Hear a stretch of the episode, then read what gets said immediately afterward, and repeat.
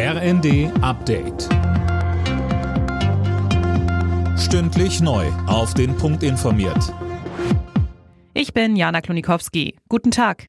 Wegen der Haushaltskrise wird sich die Verabschiedung des Etats für das kommende Jahr wohl verschieben. Die Ampel hat das für morgen angesetzte, entscheidende Treffen des Haushaltsausschusses erstmal abgesagt. Ein neuer Termin wurde noch nicht genannt. Ob sich dann noch Bundestag und Bundesrat vor Jahresende mit dem Etat befassen können, ist unklar. Auslöser der Haushaltskrise ist das Urteil des Bundesverfassungsgerichts, das eine Verschiebung der Corona- und Ukraine-Kredite verbietet. Israel rechnet damit, dass ab morgen die ersten Hamas-Geiseln freigelassen werden. Insgesamt sollen 50 Frauen und Kinder gegen 150 palästinensische Häftlinge ausgetauscht werden. Eine viertägige Feuerpause soll die grüppchenweise Freilassung der Geiseln ermöglichen. Der Geiseldeal ist international auf Erleichterung gestoßen.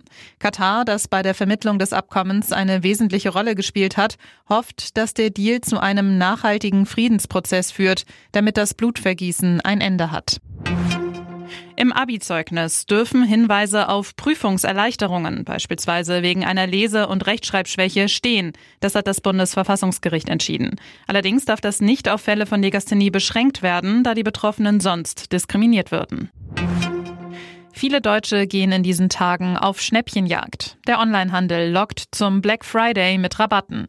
Verbraucherschützer raten dazu, die Preise dennoch genau zu vergleichen und bei sehr hohen Nachlässen misstrauisch zu werden. Denn dann könnte es sich um einen Fake-Shop handeln. Alle Nachrichten auf rnd.de